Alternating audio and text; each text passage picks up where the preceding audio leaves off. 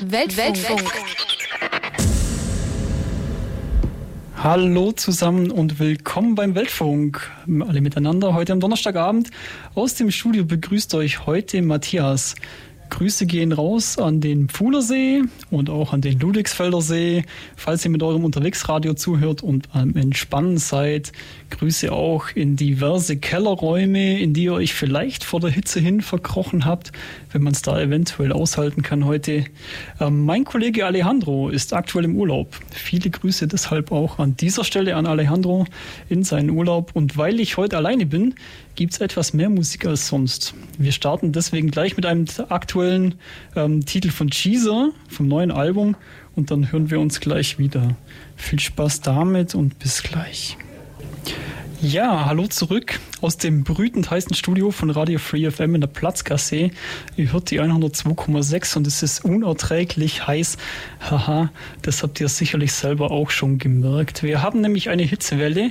Die geht zwar jetzt höchstwahrscheinlich dem Ende zu, wenn ich gerade mal so nach draußen schaue, aber nichtsdestotrotz ähm, ist es brütend heiß. Und nicht nur bei uns, auch in vielen anderen Teilen der Welt ist es sehr, sehr heiß.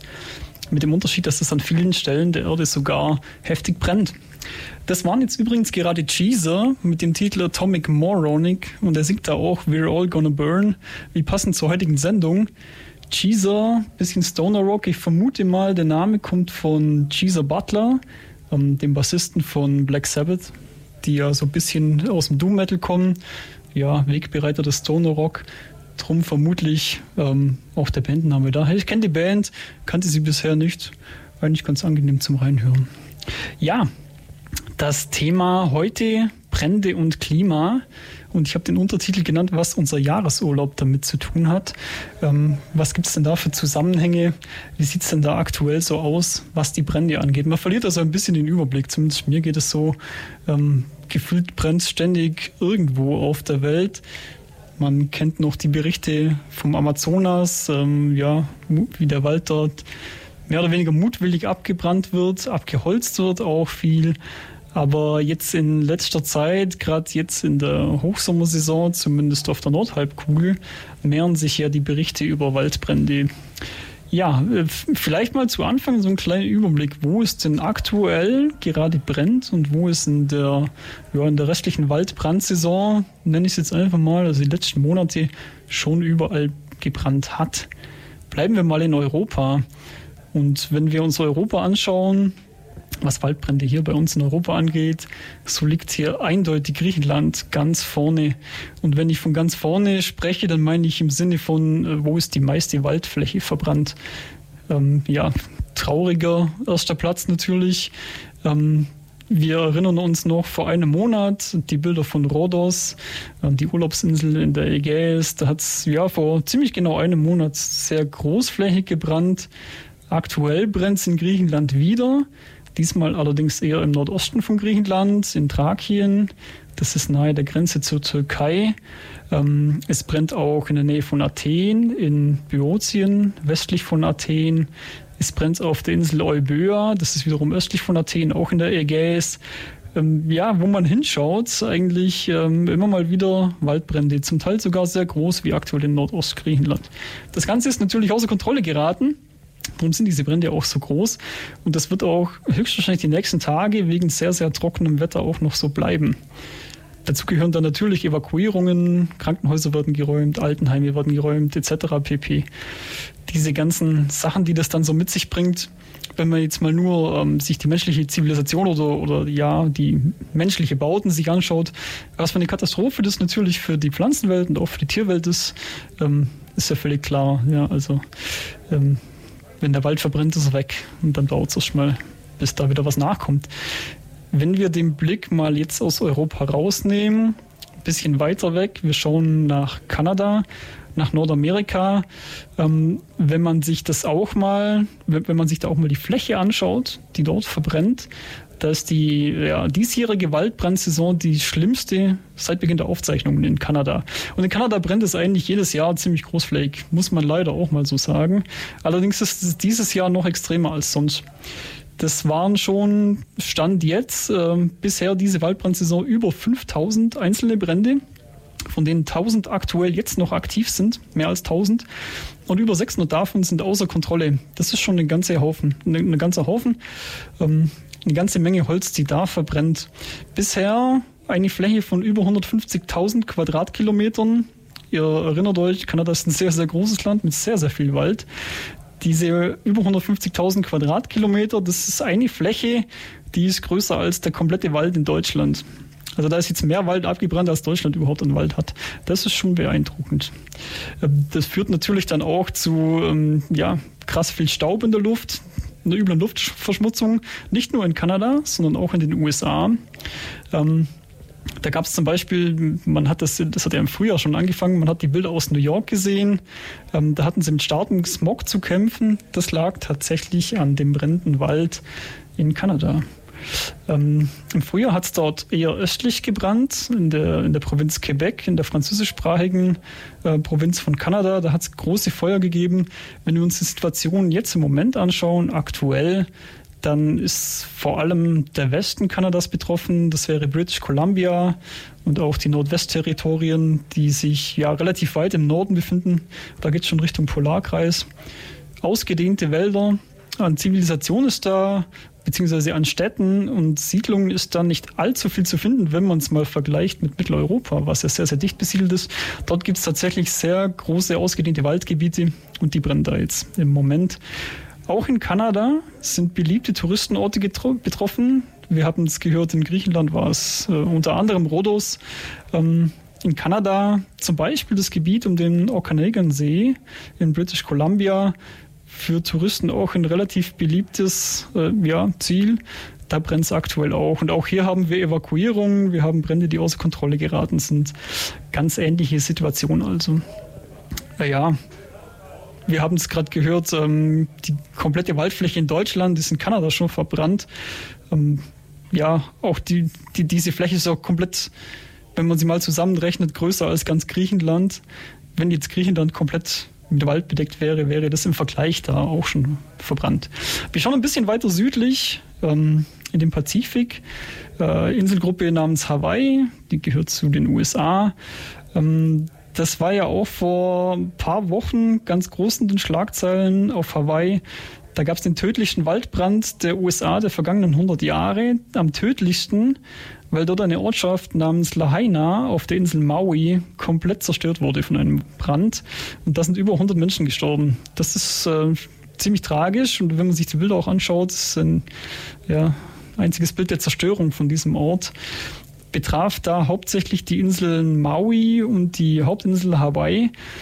Orte, die man eigentlich ja, als Urlaubsparadiese kennt. Man ich, spricht von Maui und Hawaii, stellt man sich Palmen am Strand vor. Aber auch da hat es böse gebrannt ähm, und auch ja, viele Menschen dort gestorben. Ähm, wir können auch wieder zurückschauen nach Europa, spanische Inseln, Teneriffa, naja, die Kanaren. Da wütet aktuell ein Feuer im Norden der Insel Teneriffa. Das war am Wochenende, also letztes Wochenende noch nicht unter Kontrolle. Eventuell ist es das im Moment schon. Da fehlen mir die aktuellen Infos. Ähm, aber auch das beliebtes Ferienziel natürlich, äh, vor allem auch für deutsche Touristen, ähm, die Kanaren und hier Teneriffa. Es gibt auch einzelne Meldungen von Bränden aus Italien, die Insel Elba zum Beispiel, die auch äh, beliebt ist bei Touristen. Ähm, von Deutschland ähm, hört man jetzt aktuell diese Tage nichts. Es gab allerdings auch schon Brände, auch im vergangenen Jahr größere Brände im Harz, wo der Wald ja großflächig kaputt ist ähm, durch Wassermangel. Es gab Brände in Brandenburg. Es brennen auch öfters mal Felder. Hier bei uns in der Gegend, ähm, Richtung Schwäbische Alb. Es gibt also auch kleinere Brände bei uns. Ist allerdings natürlich nicht vergleichbar mit der Situation in Griechenland oder ähm, auf, äh, ja, in Kanada oder auf Hawaii. Das kann man da nicht ja, mit vergleichen. Was das jetzt mit unserem Urlaub eventuell zu tun hat, und äh, ihr hört es ja schon, ich spreche von Ferienzielen, das hören wir uns gleich noch an, nach einer kleinen Musikpause. Weltfunk. Weltfunk. Ganz genau, zurück beim Weltfunk bei Radio 4 FM auf der 102,6 Megahertz. Ähm, heute das Thema im Weltfunk Brände und der Klimawandel. Und auch was unser Urlaub damit zu tun hat. Wir haben es gerade gehört, es brennt auf der Welt und es brennt vermehrt auch in Gegenden, an denen man eigentlich gerne Urlaub macht. Hawaii, Maui, auf Rhodos. Ja, ähm, was kann man dazu sagen? Ich meine, äh, Brände in Touristengebieten, das kann einem ja jetzt richtig die Ferien oder auch den Urlaub vermiesen oder was. Aber halt, ähm, Brände in Feriengebieten, worüber reden wir hier eigentlich? Kann man denn jetzt nicht mal mehr in den Urlaub fliegen, um seine Ruhe zu haben? Kann man denn so das auch sehen. Radio Lora in München, unsere Kollegen vom Freien Radio, vom, vom Freien Radio in München, hatten vor ungefähr einem Monat einen sehr passenden Kommentar dazu veröffentlicht. Da waren die Brände in Rhodos gerade ähm, ganz stark in der Öffentlichkeit. Diesen Beitrag wollen wir uns jetzt einfach mal anhören und wir hören mal rein, was die Kolleginnen von Radio Lora dazu zu Ein sagen Format, haben. das wir seit 2020 in unseren Alltag aufgenommen haben gelernt haben zu fürchten, zu hassen und teilweise auch angespannt zu erwarten, flimmerte in den öffentlich-rechtlichen Hauptsendern wieder über die Bildschirme. ZDF Spezial und diesmal noch passender ARD Brennpunkt. Nach Jahren von Corona und später Kriegsfront Sonderberichterstattungen nach den Nachrichten waren die Titel diesmal Außer Kontrolle, Waldbrände auf Rhodos in der ARD und passender zur Ferienzeit im ZDF, Feuer im Ferienparadies, Großbrand auf Rhodos. Gezeigt wurden verzweifelte Touristinnen, die von ihrer Evakuierung berichteten, herzzerreißend dargestellt. Die armen deutschen Arbeitnehmerinnen, denen der wohlverdiente und lange angesparte Urlaub von einer Feuerbrunst aufgefressen wird. Später kommen auch andere verzweifelte Touristinnen zu Wort, denen die Hitzewelle in Südeuropa ihre Ferien unerträglich macht. Ein Bild der Betroffenheit, das vom Publikum empathisch aufgenommen werden kann. Weiße, von der Sonne verbrannte, von den Bränden vertriebene, von der Hitze geschwächte Deutsche, die Opfer einer aus der Bahn geratenen Natur werden und dafür wohl auch noch zahlen sollen. Deshalb nehmen der ARD Brennpunkt und das ZDF Spezial direkt Verantwortliche in die Pflicht. Im ZDF muss sich der Pressesprecher des größten Reiseveranstalters TUI Fragen zu den Evakuierungen und möglichen Umbuchungen gefallen lassen. In der ARD wird die ADAC Tourismusexpertin zu den Verantwortungen und Leistungen der Reiseveranstalter befragt.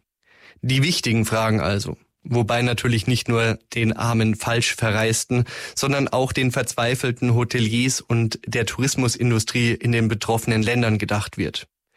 Die einfache Botschaft der Tourismusexpertinnen der deutsche Tourismus ist eine Wohltat für den Süden. Das System muss aufrechterhalten werden, auch wenn einige jetzt keinen schönen Urlaub erleben. Um die wird sich aber gekümmert werden. Ein wenig trauen sich die Sonderberichterstattenden dann aber auch weg vom Thema Waldbrände in Griechenland und berichten über heftige Gewitterstürme in Österreich und Norditalien, die Dächer abdecken und Bäume reihenweise umknicken lassen.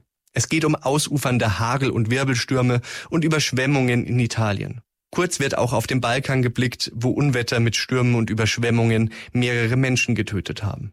Ein kurzer Blick auf die überhitzten Meere und auf die rekordeisfreie Antarktis. Das Ganze erlaubt dann doch einen kurzen Schwenk auf die Klimakatastrophe, die so natürlich nicht genannt werden darf.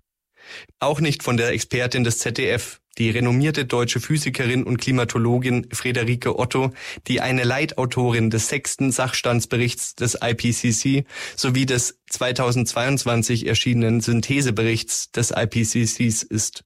Sie wird ganz einfach sehr schnell vorgestellt als jemand, dessen Forschungsschwerpunkte extreme Wetterereignisse sind und die in London lehrt. Immerhin darf sie sagen, dass das, was wir erleben, eben kein besonders heißer Sommer ist. Vielmehr ist dieser Sommer nicht mehr extrem oder sonderlich selten in dem Klima, in dem wir jetzt leben, aufgrund des menschengemachten Klimawandels. Und natürlich wird sie auch befragt, was das jetzt für zukünftige Urlaubsplanungen bedeutet. Ihre Antwort ist klar. Es wird eher schlimmer. Vor allem, wenn wir nicht aufhören, fossile Treibstoffe zu verbrennen. Und betroffen sind dann vor allem diejenigen, die sich eine Anpassung nicht leisten können. Die Armen und Schwachgehaltenen. Die Hoffnung der Moderatorin, dass es besonders einzelne Regionen betrifft, die gemieden werden können, kann Friederike Otto nicht begründen. Hier wird lieber abgebrochen, bevor es zu ernst wird, denn im ZDF-Programm kommt gleich die Konsumentinnenverantwortung ins Spiel. Die Doku Reisen ohne Fußabdruck. In der ARD wird hingegen der alte Trick verwendet und gar nicht erst eine Klimaforscherin eingeladen sondern wieder auf die eisernen, einzigen regelmäßigen Klimaberichterstatter im öffentlich-rechtlichen verwiesen. Die MeteorologInnen.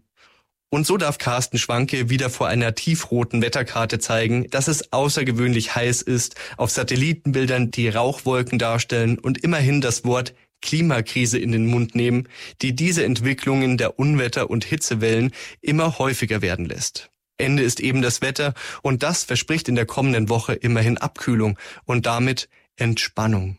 Ah.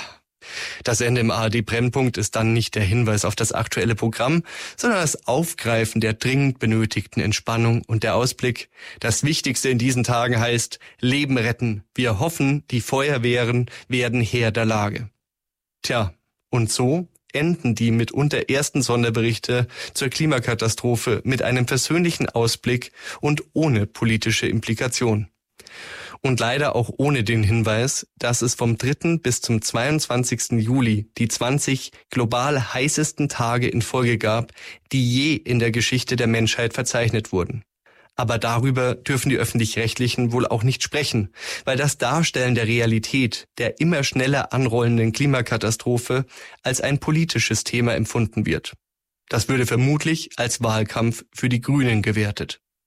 Schlimmer noch, am Ende würde die Realisation, dass der Flug in den Urlaub mit dem Geld aus der Arbeit für die fossile Industrie unser Überleben nachhaltig gefährdet, aus den armen, verzweifelten Touristinnen keine Opfer mehr machen, sondern ihnen eine Verantwortung zuschreiben. Und niemand ist gern Täter. Weltfunk. Ganz genau. Das waren jetzt nochmal Cheese mit Logan's Run. Fett. Ähm, ja, Vielen Dank an die Kollegin von Radio Lora in München für den eben gehörten Beitrag, den Kommentar, der jetzt zwar schon ziemlich genau einen Monat alt ist, aber man muss leider sagen, it never gets old. Leider. Wir sehen ganz Ähnliches auch heute wieder, beziehungsweise diese Woche wieder. Ob es Brennpunkte etc. gibt, weiß ich nicht. Aber die Brände, auch in Urlaubsgebieten, sind weiterhin da. Ja, man kann sich schon fragen, warum wird also so wenig über diese Zusammenhänge geredet zwischen den Waldbränden und dem fortschreitenden Klimawandel? Warum berichtet man nicht viel mehr darüber? Warum liegt der vermasselte Urlaub vieler Menschen vermeintlich stärker im öffentlichen Interesse als die Klimakrise? Beziehungsweise liegt es vielleicht für uns Deutsche, die wir dorthin in den Urlaub fahren, erstmal einfach näher? Kann man es vielleicht auch einfach nicht mehr hören? Will man es nicht mehr hören? Oder halten viele Menschen den Klimawandel immer noch für erfunden? Ja, sicherlich ist der Klimawandel für viele Menschen immer noch was sehr, sehr Abstraktes, während abgebrannte Feriendomizile und zerstörte Strände eine direkte Auswirkung auf die jeweiligen Leben der Menschen sind, weil sie eben dort zu ihrer Urlaubszeit zu Gast sind und ja, dann auch wieder weg sind und wie es dann da im Winter aussieht, was die Leute dann da machen mit dem abgebrannten Zeug, das sieht man ja dann nicht mehr direkt. Der Zusammenhang wird ja durchaus gesehen, aber er wird spätestens dann wieder verdrängt, wenn es um den eigenen Spaß und den eigenen Wohlstand geht. Leider. Natürlich, jedes Feuer braucht einen Zündfunken. Also irgendwie muss das ja entzündet werden. Entweder durch Fahrlässigkeit ähm, kommt es zu einem Waldbrand, teilweise sicherlich auch absichtlich. Man hört viel von Immobilienspekulation. Man muss allerdings durchaus auch konstatieren, wenn die Gegend immer trockener wird, dann ist sowas eigentlich vorprogrammiert. Dann brennt das Zeug einfach wie Zunder. Nun, wir wollen uns im Folgenden mal genauer anhören, worum es beim Klimaschutz in Deutschland eigentlich konkret geht. Was sind eigentlich die Ziele Deutschlands beim Klimaschutz? Welche Verpflichtungen wurden eingegangen und wie ist eigentlich der Stand auch bei der Umsetzung? Die sogenannten Klimaziele, also die Ziele zur Reduktion der Treibhausgasemissionen, die für den Klimawandel verantwortlich sind. Und da geht es hauptsächlich um CO2, auch um andere Treibhausgase wie Methan, aber man misst das auch immer in CO2-Äquivalenten. Man spricht schon hauptsächlich von den CO2-Emissionen, die den Klimawandel antreiben und damit auch ein Stück weit ursächlich sind für die Waldbrände und die, das Ausmaß der Waldbrände, was wir im Moment eben sehen. Die Klimaziele. Nun, es gibt ein internationales Abkommen, das das Ganze ja so ein bisschen in die Bahn gelenkt hat die letzten Jahre. Ich spreche vom Pariser Klimaabkommen von 2015.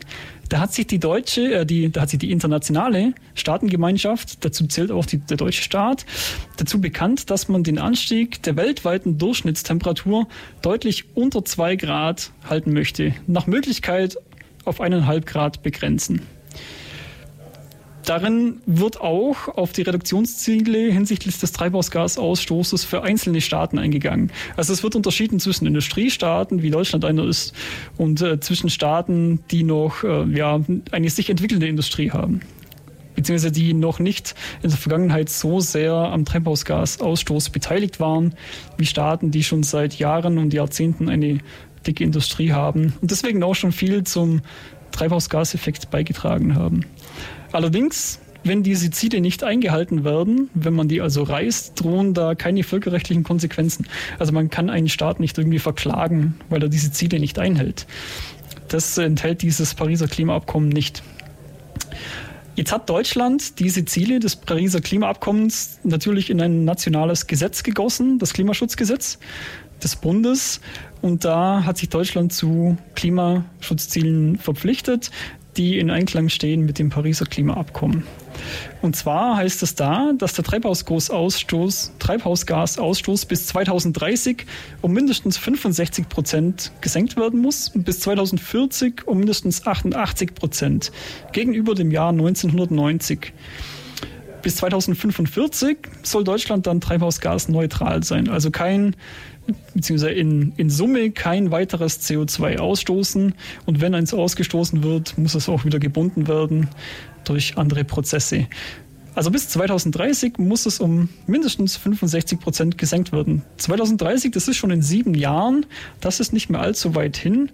Und auch die Treibhausgasneutralität im Jahr 2045, das sind noch 22 Jahre, auch das ist nicht mehr allzu weit hin.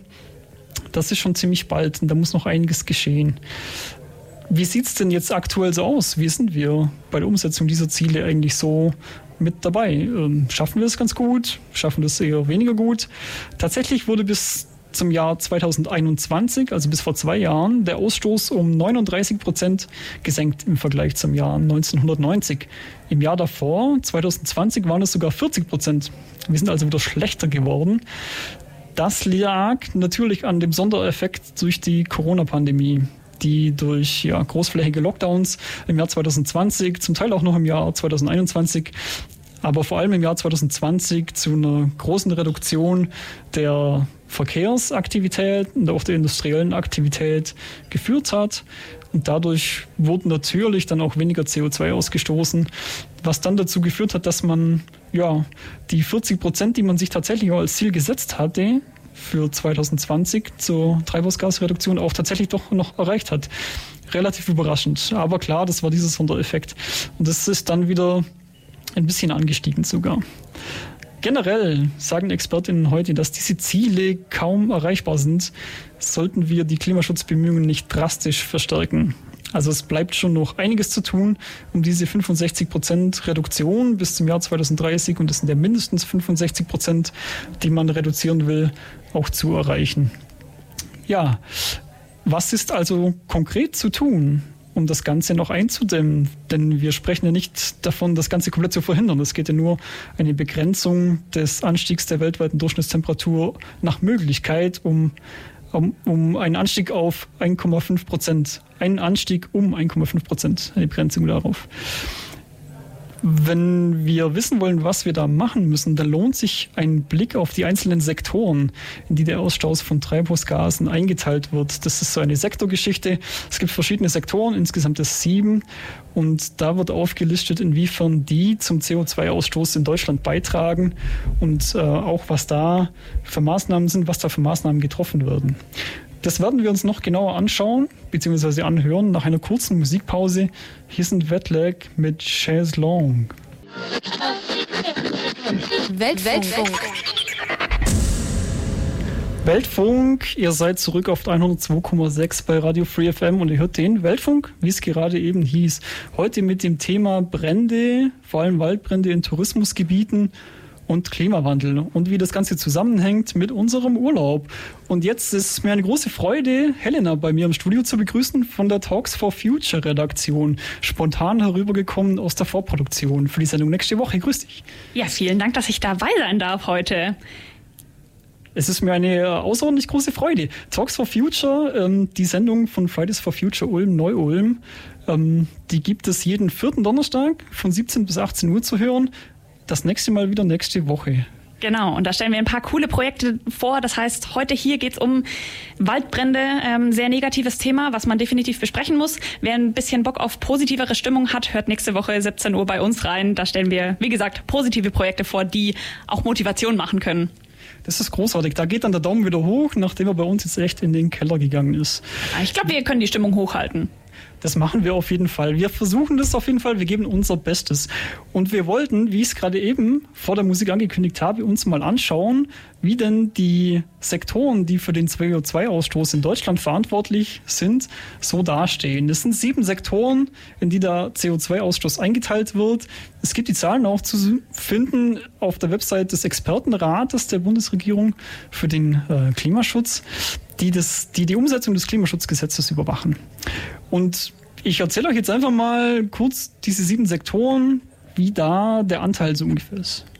Die Energiewirtschaft steht ähm, da mit 34 Prozent des CO2-Ausstoßes in Deutschland. Die Energiewirtschaft, das ist das, was wir brauchen, um zu heizen, Strom zu produzieren, etc. Die Industrie mit 22 Prozent ist sie verantwortlich für den deutschen CO2-Ausstoß. Die Gebäude, also alles, was mit der Bewirtschaftung von Gebäuden zu tun hat, sind 15 Prozent bei uns in Deutschland. Der Verkehr Autos, Flugzeuge etc. pp. sind 20 Prozent. Das ist ein ganzes Fünftel des deutschen CO2-Ausstoßes aktuell. Die Landwirtschaft äh, schlägt zu Buche mit 8 Prozent, die Abfallwirtschaft mit 1 Prozent. Und es gibt auch noch den Sektor der Landnutzung. Die Landnutzung ist allerdings eine CO2-Senke. Da wird kein CO2 freigesetzt, sondern gebunden. Auch interessant an dieser Stelle. Wir haben einen Verkehrssektor, der für 20 Prozent des deutschen CO2-Ausstoßes verantwortlich ist und ein Gebäudesektor, der für 15 Prozent des CO2-Ausstoßes in Deutschland verantwortlich ist. Verkehr ein Fünftel, Gebäude knapp darunter. Also ich würde mal sagen, im Verkehrssektor gäbe es eigentlich schon einiges zu holen, nicht? Es gäbe einiges zu holen. Und das, äh, das Kritische an der ganzen Sache ist, es würden die Gesetze schreiben vor, dass Politiker wie der aktuelle Verkehrsminister ähm, Herr Wissing die Gesetze eben so schreiben müssen, die Pläne so schreiben müssen, dass bis 2030 die Ziele erreicht werden. Ähm, bis 2030 sind jährliche bestimmte Reduktionsziele. Ich habe leider die genauen Zahlen nicht im Kopf. 65 sind es, 65 Prozent im Vergleich zum Jahr 1990. Genau, so viel muss reduziert werden und eben in, auf jedes Jahr ist vom Klimagesetz festgeschrieben, wie viel jeweils in jedem Sektor reduziert werden soll. Und ähm, alle Sektoren halten sich brav daran, nur leider der Verkehrssektor nicht. Ähm, ja, natürlich stoßen alle Sektoren nach wie vor zu viel aus. Das ist ganz klar. Wir müssen alle runterbringen. Aber gerade der Verkehrssektor müsste eigentlich nachbessern und ähm, ja, aus Aktivismusperspektive sehr, sehr traurig, sehr frustrierend mitzubekommen, was da passiert. Ich kann noch mal vielleicht ja, auf, aufsummieren, wiederholen, was dieses Jahr passiert ist. Ähm, die Pläne wurden vorgelegt. Also es ist so, dass die jeweiligen Minister von den verschiedenen Sektoren ihre Pläne vorlegen und ähm, die dann von einem Expertenrat überprüft werden, der Expertenrat für Klimafragen. Und ähm, im Verkehrssektor sah das so aus, dass der Expertenrat sich geweigert hat, die Pläne überhaupt genau anzugucken, da ähm, die ja allein beim einmal überfliegen ähm, schon klar war, das wird den Zielen nicht gerecht. Das heißt, sie haben es äh, zurückgeschickt und meinten, lieber Herr Wissing, bessern Sie bitte nach. Und es kam leider ein kaum nachgebessertes Klimaschutzgesetz. Ähm, sehr frustrierend ist jetzt, dass als Konsequenz daraus nicht etwa Herr Wissing nacharbeiten muss, sondern ähm, die Tendenz in die Richtung geht, dass das Klimaschutzgesetz aufgeweicht wird. Ähm, die verschiedenen Sektorziele sollen zusammengefasst werden und die ganze Bundesregierung soll gemeinsam, also jeder Sek alle Sektoren in einen Topf wirtschaften. Ähm, das heißt, dass andere Sektoren, die besser sind, die schlechteren Sektoren ausgleichen können? Genau, was ja vom Grundprinzip her nicht falsch ist. Also ich meine, wir müssen ja insgesamt auf ähm, so schnell wie, möglich runterkommen. Das heißt, wenn andere Sektoren besser wären, dann wäre das ja auch in Ordnung. Die Krux an der Sache ist, es wurde natürlich schon auch von vornherein mit einbezogen, welcher Sektor wie viel ausstoßen kann. Das heißt, es wurde ja schon einkalkuliert, wie viel der Verkehrssektor realistischerweise einsparen kann.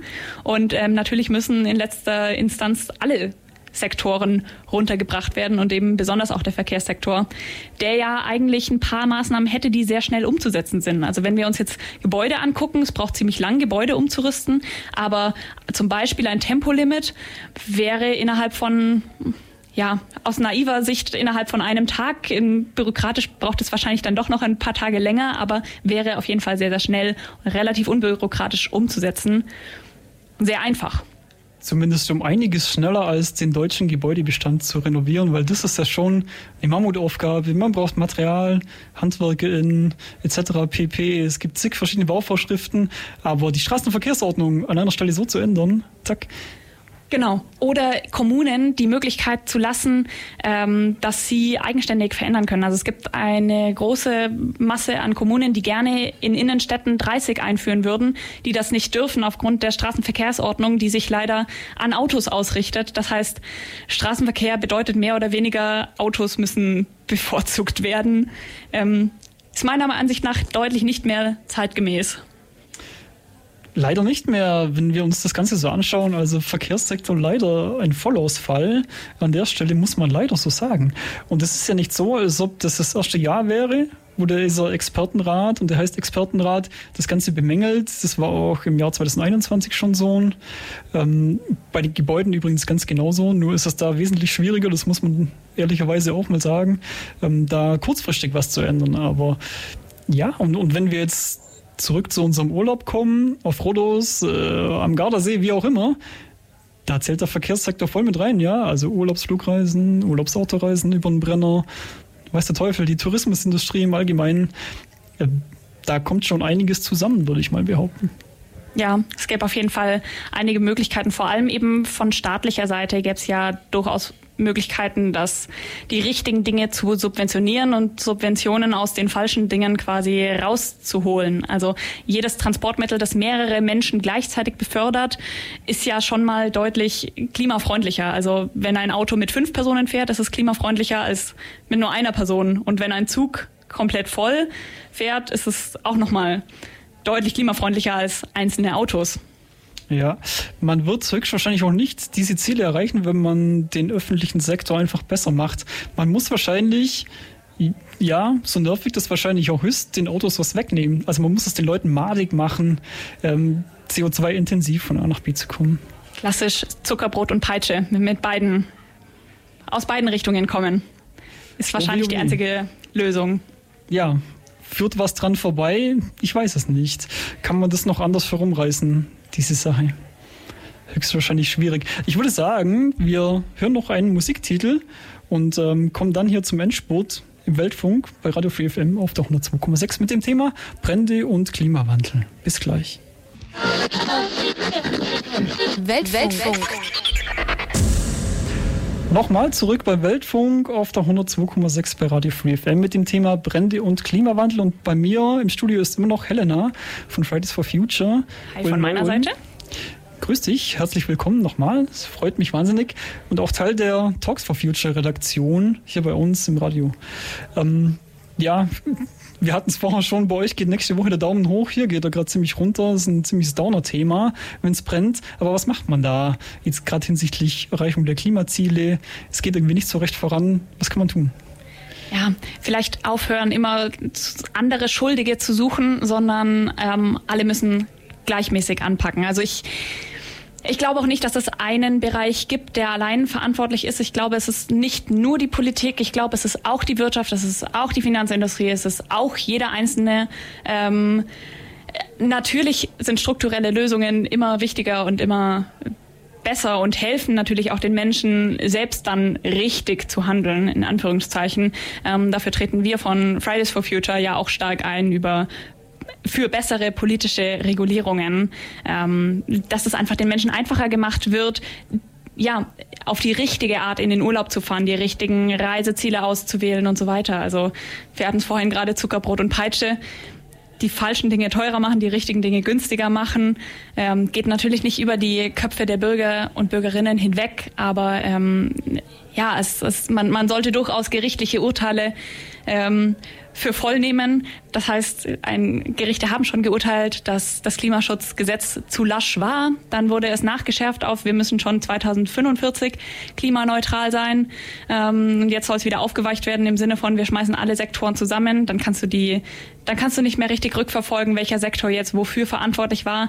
Das ist äh, meiner Ansicht nach und der Ansicht von vielen Aktivisten nach definitiv der falsche Weg. Lieber, ja, jeder ist in seinem eigenen Bereich verantwortlich, jeder Sektor zieht seine eigenen Ziele durch und äh, jeder Bürger, jede Bürgerin ähm, hilft auch noch mit und unterstützt die, ja, die, die Zukunft unserer Gesellschaft. Zumal diese einzelnen Sektoren ja auch ganz eigene Potenziale haben. Also jeder Sektor kann sein Potenzial ausschöpfen oder es auch nicht tun und sagen, ich äh, ja, ruhe mich jetzt auf, aus, ja, aus auf den Leistungen der anderen Sektoren es bringt natürlich jetzt auch nichts, jeden SUV-Fahrer zu hassen. Das macht ja überhaupt keinen Sinn, ähm, jetzt da auf, auf einzelne Menschen rumzuhacken. Und es ist wahrscheinlich auch super schwierig.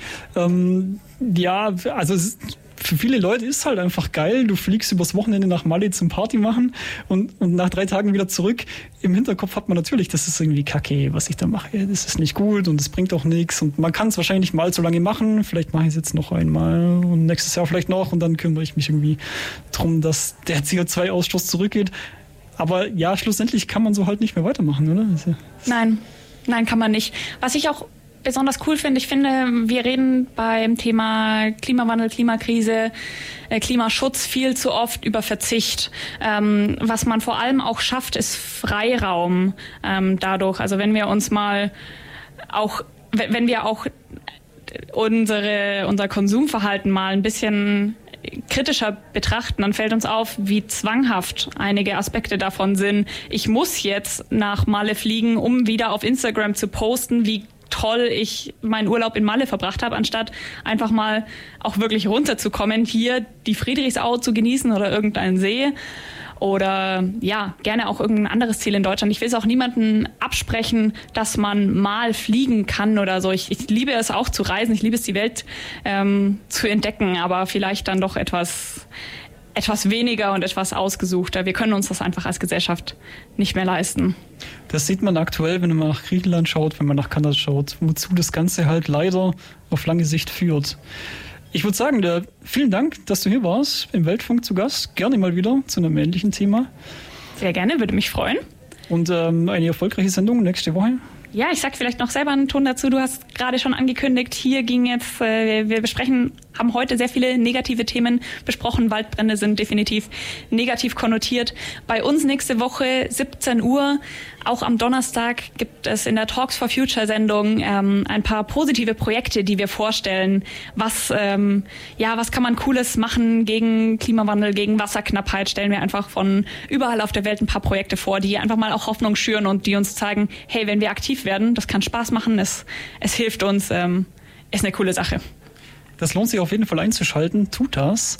Tut das auch in vier Wochen wieder, am 21. September, abends um 18 Uhr, wenn es heißt Weltfunk. Da wird dann auch der Ale wieder mit dabei sein. Dann könnt ihr uns zwei wieder hören zu einem neuen Thema, das wir uns dann aussuchen. Ähm, schaut noch, dass ihr die Hitze gut hinter euch bringt. Schaut vielleicht noch an See. Lasst euch von Gewittern nicht, äh, ja, das Ganze verhageln. Ähm, verkriecht euch in den Keller, wenn es euch da besser geht, wie auch immer. Wir hören uns wieder in vier Wochen. Bis dann. Ciao. Ciao.